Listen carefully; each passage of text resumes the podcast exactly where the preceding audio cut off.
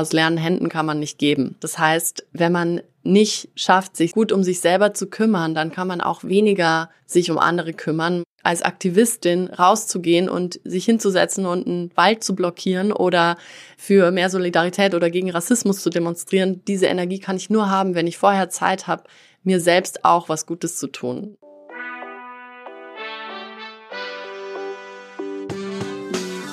Willkommen bei Studio 36 Presents, dem nachhaltigen und sozialen Podcast aus Kreuzberg in die Welt. Ich bin Nike, Gründerin und Geschäftsführerin von Studio 36. Für unseren Podcast treffe ich mich mit inspirierenden Menschen, die unsere Welt positiv mitgestalten möchten. Mit ihnen spreche ich über grüne Technologien, soziale Projekte bis hin zu alternativen Gesellschaftsmodellen für ein besseres Morgen. Was hat Yoga mit Politik und Aktivismus zu tun? Und wie verhilft uns Spiritualität dabei, positiv gestimmt ins neue Jahr zu gehen? Über diese Fragen spreche ich heute mit Ulrike Schäfer. Sie ist Yogalehrerin und Autorin und leitet die Redaktion von Fuck Lucky Go Happy, dem beliebten spirituellen Lifestyle-Blog. Hallo Uli. Hallo. Uli, wir sitzen jetzt ja hier in einem kleinen Studio, haben zwischen uns einen Spuckschutz. Normalerweise spucke ich auch nicht so viel, jetzt aber gar nicht durch Corona. Es hat sich ja viel verändert. Das Arbeiten ja. hat sich verändert, das Unterrichten für dich auch. Unser ganzes Leben hat sich einmal komplett umgestülpt, ist angehalten zum Teil, zum Teil auch viel schneller gegangen. Was hat sich so im letzten Jahr für dich so am einschneidendsten getan? Für mich ähm, zwei einschneidendste Dinge würde ich sagen. Und zwar einerseits natürlich die Umstellung des Yoga-Unterrichts ins Internet, der ich sehr, sehr, sehr skeptisch gegenüberstand am Anfang und natürlich auch dachte, es dauert jetzt ein paar Wochen und dann können wir wieder alle ins Studio gehen. Das hat sich aber inzwischen eigentlich gelegt und ich sehe auch inzwischen ganz viele Vorteile an der Situation und daran, wie wir jetzt online auch unsere SchülerInnen unterrichten können. Und die zweite Sache ist, dass sich ganz klar für mich gezeigt hat, wie schnell es gehen kann, dass vieles wegbricht und man überlegen muss, was ist eigentlich für mich wesentlich. Und dass es ein Prozess ist, den wir anstoßen müssen, wenn eben von außen so eine Herausforderung kommt. Aber dass es auch ein Prozess sein kann, der ganz unabhängig von äußeren Dingen angestoßen werden kann. Für mich war es aber tatsächlich angestoßen von außen. Dieses, ja, dieses Gefühl, ich muss jetzt mal gucken, was eigentlich wichtig ist in meinem Leben. Das ist ja auch was, was wir ja alle ein Stück weit kollektiv durchgemacht haben. Mhm. Ganz viel verändert sich auf einen Schlag. Plötzlich ist es verboten, auf den Spielplatz zu gehen oder im Café den Kaffee zu trinken. Man darf ihn nur an der Ecke daneben trinken danach. Das heißt, eine ganz radikale Änderung der Lebensverhältnisse weltweit und eben so ein Gefühl von, wie verhalte ich mich selber, ohne da eben zu sehr auch Schwierigkeiten mitzuhaben. Stichwort ist ja auch immer wieder Resilienz. Mhm. Hilft denn Yoga dabei, eine eigene eine Resilienz, eine Widerstandsfähigkeit aufzubauen? Absolut. Also Yoga, wie es hier bei uns meistens unterrichtet wird, ist ja sehr körperlich geprägt und wir sagen in unseren Yogastunden ganz oft, wenn du auf der Matte da bist und irgendwelche herausfordernden Sachen machen sollst, dich auf den Kopf stellen oder dich auf den Händen balancieren oder was auch immer es ist, dann ist es sozusagen eine Art Training für, wenn du draußen bist abseits der Matte. Das heißt also, diese körperliche Yoga-Praxis hilft uns dabei, so Herausforderungen anzunehmen und einfach mal durchzuatmen, auch wenn es anstrengend ist und auch wenn man denkt, um Gottes Willen, was mache ich hier eigentlich? Und das gibt zumindest mir und vielen Menschen, die ich kenne, auf jeden Fall so eine gewisse Stabilität, die, ja, die einem das erleichtert, vielleicht sich mal erstmal zurückzulehnen, wenn was Herausforderndes passiert, nicht gleich in Panik auszubrechen und so weiter und so fort. Und natürlich auch Techniken wie Meditation und Atemtechniken, die da sehr viel helfen können, so den Körper wieder zu spüren und sich selbst wieder zu spüren und von da aus dann von so einer sichereren Warte aus vielleicht die ganzen Sachen sich anzugucken, die eben passieren, ja. Ich habe gemerkt, dass als erstes sind ja wirklich eben ganz real auch die Sport- oder Yoga Angebote weggefallen und da habe ich gemerkt, dass mir das halt total fehlt als Stressausgleich eigentlich ja. und das hat mir dann total Stress gemacht, weil ich eben das nicht mehr hatte, auch mal rauszukommen, woanders hinzugehen und anderthalb Stunden was ganz anderes zu machen. Und da musste ich wirklich, das habe ich auch gemerkt im ersten Lockdown, dass mir das nicht leicht gefallen, das so zu verarbeiten, dass mir so was Wichtiges weggenommen wurde. Und ich habe wie immer so eine Maus immer wieder vor der Scheibe gestanden und gedacht, mhm. wo ist es hin? Es mhm. ist weg, es ist weg. Und ich war eben gar nicht resilient, sondern ich war wütend und ärgerlich und verwirrt. Und es kam alles ziemlich hoch, wo ich nochmal gemerkt habe, dass diese körperliche Praxis für mich eigentlich so einen hohen Stellenwert hat dass ich mich nicht darauf besonnen habe, was eben auch von philosophischen oder vom geistigen mir Yoga eigentlich auch beibringt und ich mich darauf auch ein Stück weit ja wieder zurückbesinnen muss, dass es zum Beispiel auch ohne körperliche Praxis geht. Dieses Zurücktreten, sich konzentrieren und nicht sofort von den neuen Begebenheiten durcheinanderbringen zu lassen. Wie ist es denn für dich, Uli? Du hast ja einen Weg eingeschlagen, auch im weitesten Sinne vom Yoga zu leben. Das mhm. war ja mhm. wahrscheinlich bei dir so in deiner Heimatstadt, in der Grundschule noch nicht ganz klar. Und wahrscheinlich nee. sind auch nicht die meisten so bei dir in der Klasse, äh, machen nicht ein Teacher-Training nach dem anderen. Wie ist es denn, was treibt dich an und warum stehst du morgens gerne auf und machst, was du machst? Also als ich klein war, wollte ich Astronautin werden, aber das habe ich dann auch relativ schnell begraben, die Idee. Ich habe früher in einem Startup gearbeitet, wo ich sehr viel Zeit vom Rechner verbracht habe und da auch coole Sachen gemacht habe und auch Sachen gemacht habe, die mir Spaß gemacht haben.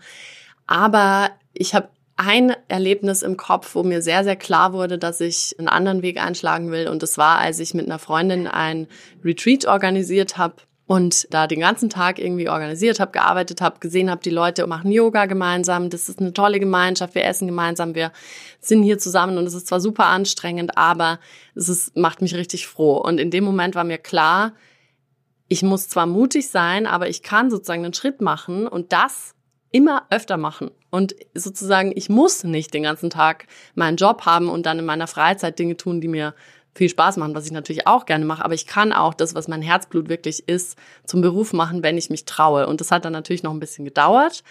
Aber dieses Gefühl der Dankbarkeit dafür, dass ich, wenn ich eine Idee habe und die sich festsetzt, die einfach umsetzen kann und damit vielleicht sogar noch meinen Lebensunterhalt bestreiten kann und mit tollen Menschen, die mir irgendwie kreativen Input geben oder die mir dabei helfen, arbeiten kann. Das ist das, was mich eigentlich jeden Tag wieder aus dem Bett holt, weil ich weiß so, ich habe ein tolles Netzwerk, ich habe tolle Ideen, ich habe die Möglichkeit, die umzusetzen und damit vielleicht auch ein bisschen was zu bewegen. Ihr bewegt ja auch relativ viel oder auch vor allen Dingen bewegt ihr viele Menschen mit eurem mhm. schönen Blog, den ihr macht. Zusammen mit Rebecca Randak macht ihr ja Fuck Lucky Go Happy. Und ja. was ich bei euch mag, ist, dass das ja oft ganz politische Themen sind oder auch gesellschaftliche und eben auch kontrovers. Also da geht es mal darum, ob man zu dick ist für Yoga oder mal geht es darum, wie man immer wieder angefeindet wird, weil man vielleicht zu dünn aussieht oder mhm. es geht um Aktivismus und um Umweltthemen oder um auch ganz tragische Lebensthemen zum Beispiel. Also es ist ja eine schöne Mischung aus, was ist das beste Patchouli-Öl und also die beste Yogamatte und dann wieder richtig einfach ganz gemischte Themen, die mich immer wieder auch interessieren oder auch ähm, bereichern darüber, dass sie so kontrovers sind. Was waren das denn so für Sachen, mit denen ihr euch dieses Jahr nochmal anders beschäftigt habt als sonst mhm. oder letztes Jahr? Also erstmal, glaube ich, ist genau das, was du sagst, das, was für uns auch den Yoga-Lifestyle sozusagen so ein bisschen bedeutet, ist, dass es eben nicht nur darum geht, wer macht die hübschesten Posen auf der Matte und wer hat die beste Yogahose an und welches ist das beste Patchouli-Öl, sondern wirklich darum zu gucken, so wir leben einfach nicht in einer Welt, in der alle nur Yoga machen können und in der alle immer nur happy sein können und High Vibes only, sondern wir leben in einer Welt, wo es um die Klimakrise geht und wo es um Diskriminierung, Rassismus, Ungleichheit und all diese Themen geht, die uns als Yogis auch schon von der Yoga-Philosophie mitgegeben eigentlich wichtig sein müssten. Und uns ist einfach in den letzten Jahren durch persönliche tragische Erlebnisse, aber auch so einfach dadurch, dass halt wirklich einfach viel immer mehr, immer schneller passiert und es immer mehr Schlag auf Schlag geht, sage ich mal, in verschiedenen Krisen, die wir so erleben, einfach klar geworden, wir müssen unsere Stimme dafür auch so ein bisschen benutzen. Und wir wollen es auch, weil es sind Themen, die uns interessieren und einfach so Unterhaltungen auch anstoßen, vielleicht mit Leuten, die es nicht gewohnt sind, sich über diese Themen zu unterhalten. Wenn jemand zu uns kommt, dann ist es vielleicht jemand, der nicht unbedingt denkt, ich will jetzt über die Klimakrise was lesen, sondern vielleicht über die Yogamatte. Aber unsere Idee ist so ein bisschen zu schauen, wo können wir noch mehr machen, wo können wir noch mehr beitragen, wo können wir diverser werden, wo ist unser eigener sozusagen, wo ist unser Privileg und wie können wir sozusagen versuchen, da so ein bisschen rauszukommen und da so ein bisschen mehr zu machen, auch um was zu verändern die Yoga-Szene hat ja auch ein bisschen so einen Image-Schaden zwischendurch. Image-Schaden klingt immer so groß, aber es gab einfach so ein paar Themen. Also einmal gab es ja auch Querdenker, die quasi ja. auch so ein bisschen aus der Spiri-Szene kommen. Ja. Vielleicht kannst du mir einmal noch mal erklären. Ich habe auch selber die Wurzel abonniert, einfach weil es für mich einer der schönsten Newsletter neben eurem natürlich ist, weil dir die absurdesten Sachen irgendwie mit Steinen tanzen und Lichtenergie atmen, mit Engeln sprechen, unter der Erde leben, nur noch Fallobst essen. Also es sind einfach richtig schöne, irre Themen Und die sind eben auch ziemlich gegen Corona. Ich hatte sie schon vorher abonniert, jetzt läuft es einfach weiter. Was würdest du sagen? Warum gibt es auch Verschwörungstheoretiker so in eurem Klientel? Ja, ich kenne die Wurzel tatsächlich nicht, also ja, gucke ich mir an.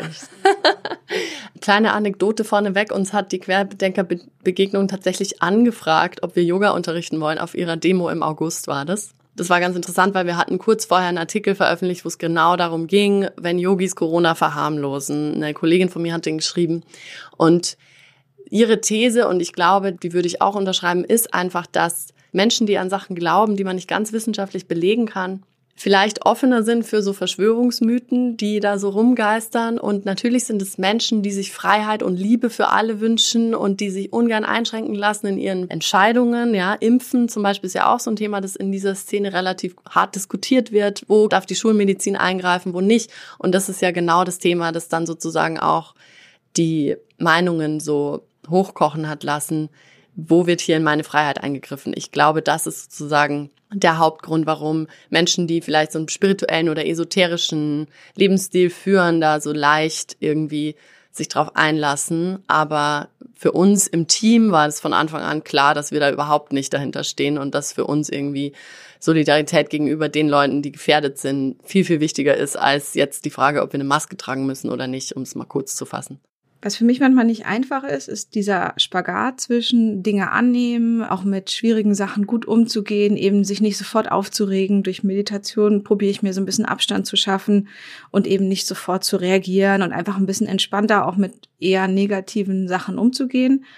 Und dann habe ich manchmal das Gefühl, ich bin ja auch ein sehr politisch sozialisierter Mensch, dass mir dann so ein bisschen der Schneid abgekauft wird. Und ich weiß noch, ich hatte einmal einen tollen Yogakurs, da ging es um Wut. Und Wut ist ja mhm. auch gerade bei Frauen ein Riesenthema. Und ich kann manchmal das nicht so gut zusammenbringen zwischen dem, dass ich es wichtig finde, wütend zu sein bei bestimmten Missständen, die ich ganz oft sehe, und zu dem, dass es letztlich ganz viel gibt, wo ich selber beeinflussen kann, wie ich mich fühle, mhm. was ich als negativ, was ich als positiv bewerte ja letztlich auch, dass ich frei bin ja eigentlich auch viel mehr von meinen Gefühlen oder auch Gedanken, als man immer so auf den ersten auf den ersten Gedanken hin denkt. Wie kann man das so fassen?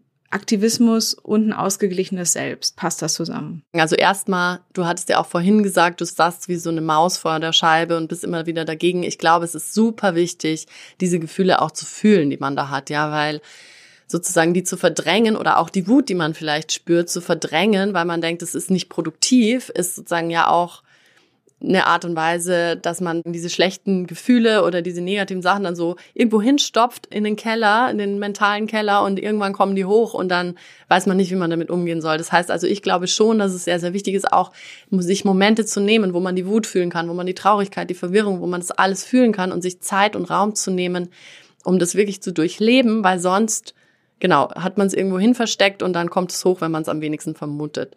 So, das ist das eine, was ich da sehr wichtig finde. Und die zweite Sache ist ein Satz, den Rebecca, die Gründerin von Fuck Lucky Go Happy, oft sagt und den ich von ihr gelernt habe, ist, aus leeren Händen kann man nicht geben.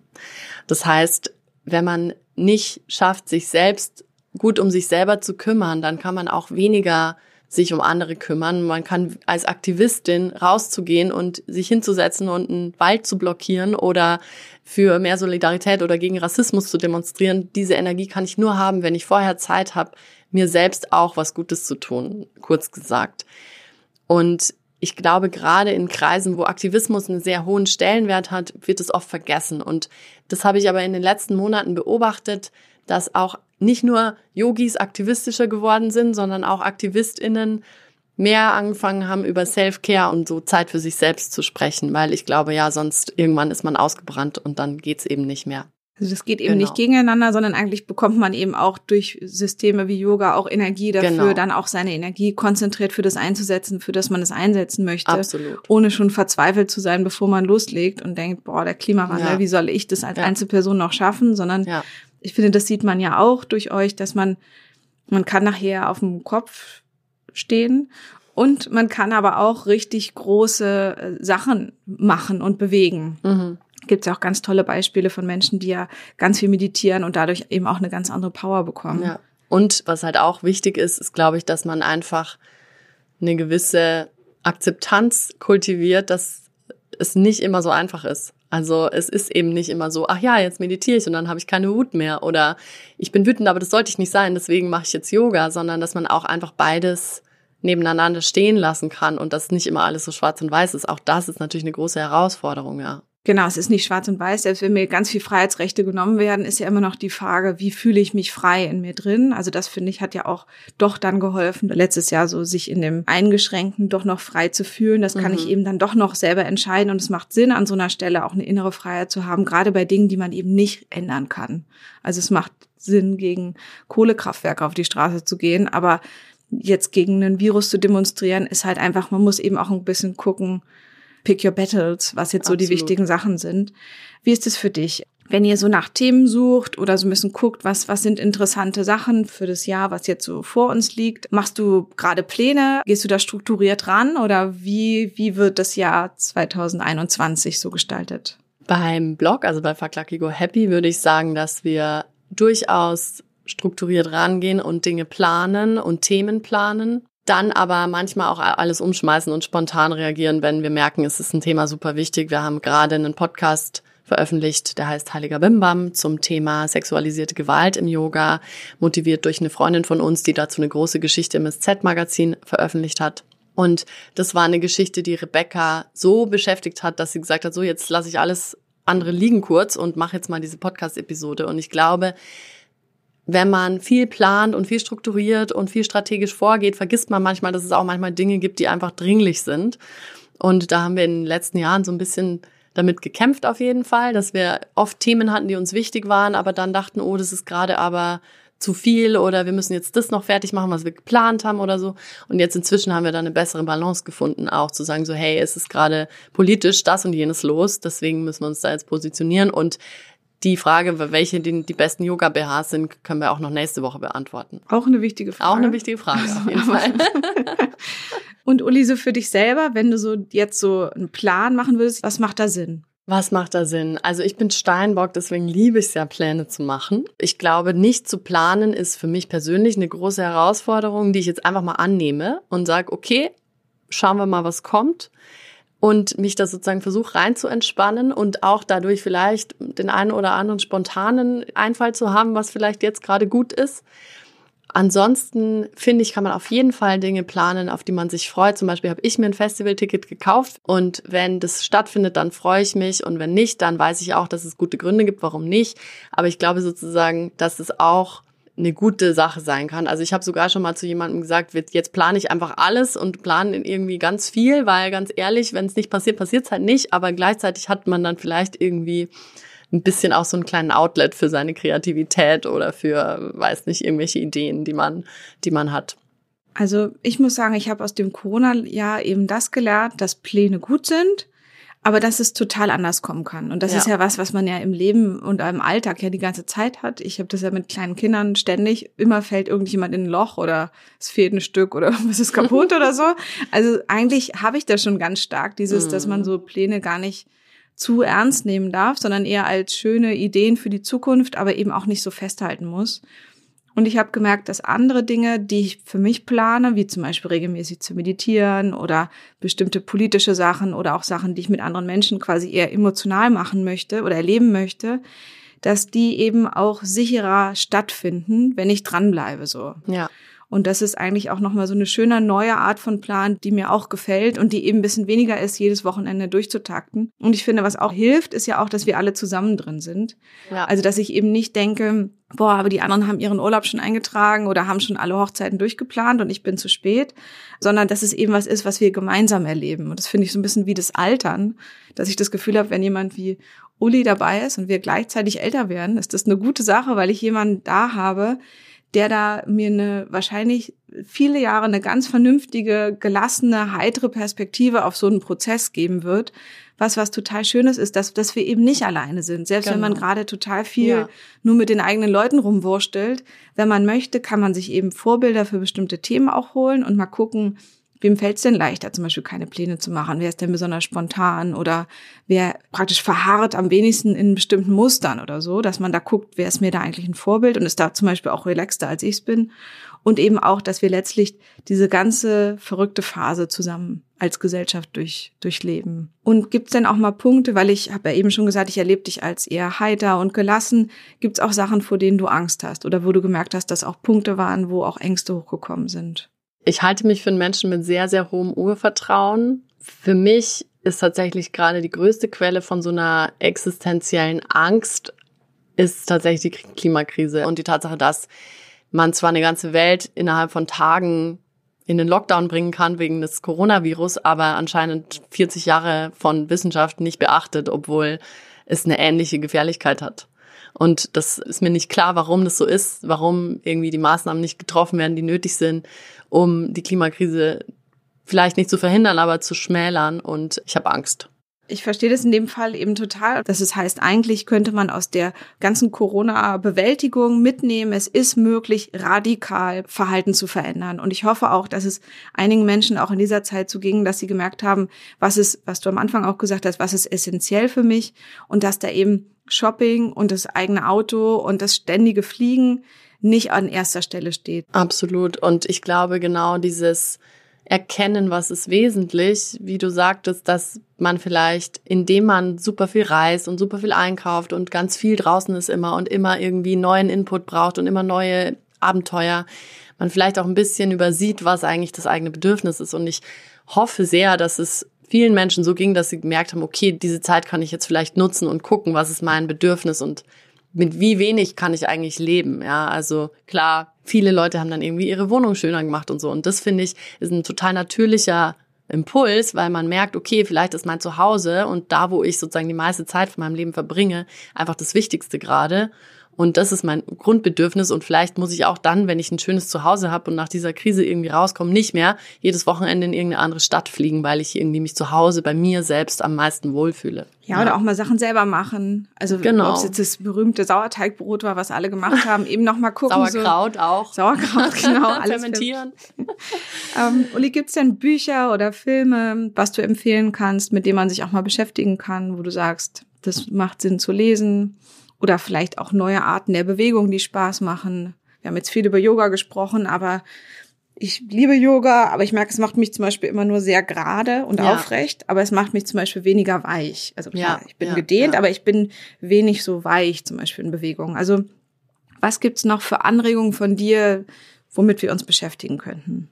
Also, persönlich muss ich sagen, dass ich tatsächlich auch in den letzten Monaten gar nicht so eine tolle Yoga-Routine hatte, wie man vielleicht denken würde, weil an sich, man kann jeden Tag morgens aus dem Bett rollen und Yoga machen und es gibt Homeoffice und man, ne, so. Und es gibt sicher auch viele Menschen, die das sehr gut gemacht haben. Bei mir war das nicht so. Ich habe sehr, sehr damit gekämpft, dass meine bisherige Routine weg war und ich irgendwie mich da erst einfinden musste und habe tatsächlich dann auch einfach beschlossen, mal ein paar andere Sachen auszuprobieren. Ich habe mehr Sport gemacht, ich habe TRX gemacht, High Intensity Intervalltraining, ich habe getanzt, ich habe irgendwie so Kurse mitgemacht von Freunden, die aus anderen Städten oder sogar aus New York waren und habe irgendwie festgestellt, manchmal muss man eben auch genau die Routine so ein bisschen aufgeben, um zu gucken, was brauche ich gerade, was braucht mein Körper gerade. Das ist so ein Tipp von mir. Ja, also es ist genauso wie auch alles andere nicht schwarz-weiß. Es ist, glaube ich, so die Routine nicht so ganz schwarz-weiß. Also eine Routine zu haben ist super, aber dann auch immer mal wieder zu gucken, ist es das noch, was mir dient? Ist es das, was mich glücklich macht, was mich runterbringt oder mehr Resilienz bringt? Und dann eben zu gucken, muss ich das irgendwie ändern? Also auf jeden Fall würde ich sagen, probier aus, was sich für deinen Körper gerade besser anfühlt, was macht richtig Spaß. Ja, das ist ja das Wichtigste, dass es auch einfach Spaß machen soll. Das ist so zum Thema Bewegung. Da kann ich empfehlen The Good Move. Das ist eine Freundin von mir aus New York. Dann kann ich empfehlen, einfach mal zu gucken nach Gaga zum Beispiel. Das ist eine Art des Tanzens oder improvisierter Kontaktimprovisation. Da gibt es bestimmt ganz viele Online-Kurse. Das ist ganz interessant. Dann habe ich selbst tatsächlich ein Format entwickelt, das noch nicht ganz fertig ist, aber es heißt The Leap, also wie der Sprung. Und wenn man mir auf The Leap Berlin auf Instagram folgt, kann man da auch gucken, was sich so entwickelt. Und ich möchte im Januar so ein Format anbieten, das genau eben diese Elemente von Kraft, Körperbewegung, mal richtig außer Atem kommen, aber dann auch eben wieder ruhig werden und so. Also diese ganzen Dinge, die der Körper kann, einfach nur so eine Stunde zu packen. Das ist auf jeden Fall auch sehr spannend für mich, weil das für mich neu ist, was zu machen, was noch keiner vorher gemacht hat. Also ich glaube, es ist so ein bisschen so ein Experimentierfeld. Klingt richtig schön. Hast du noch eine gute Nachricht? Wir haben jetzt ja schon ein bisschen von Klimakrise, über Corona, über ein bisschen verrückte Yogis mit Aluhüten gesprochen. Gibt es eine gute Nachricht? Meine gute Nachricht ist, dass letztes Jahr ein Jahr war des Aktivismus in dem auch Menschen, die ich vorher eher so meditierend auf der Yogamatte kannte, sich hingestellt haben und gesagt haben, so jetzt ist Zeit, jetzt muss ich was verändern und jetzt muss ich auf die Straße gehen oder jetzt muss ich mich positionieren und jetzt muss ich meinungsstark sein. Ich glaube, gerade in der Yoga-Szene ist meinungsstark zu sein nicht immer das Einfachste, weil alle immer sich gegenseitig nicht ärgern wollen und keiner will streiten und es geht um irgendwie Einheit und Liebe. Und es ist auch richtig, aber manchmal ist es eben wichtig, auch für etwas zu kämpfen, was einem wichtig ist und da auch meinungsstark zu sein. Und ich glaube, das hat sich gezeigt, dass es da viele gibt, auch in unserer Szene, die bereit dazu sind. Uli, herzlichen Dank. Also kein Spiritual Bypassing, sondern dranbleiben an den wichtigen Themen und trotzdem gelassen genau. bleiben in sich selber. Also vielen lieben Dank an dich. Danke. Das war's mal wieder aus unserem Studio 36, der Content Manufaktur im Herzen von Kreuzberg. Gern können wir auch eure Inhalte als Podcast oder Video kreativ umsetzen. Wir freuen uns drauf und bis zum nächsten Mal.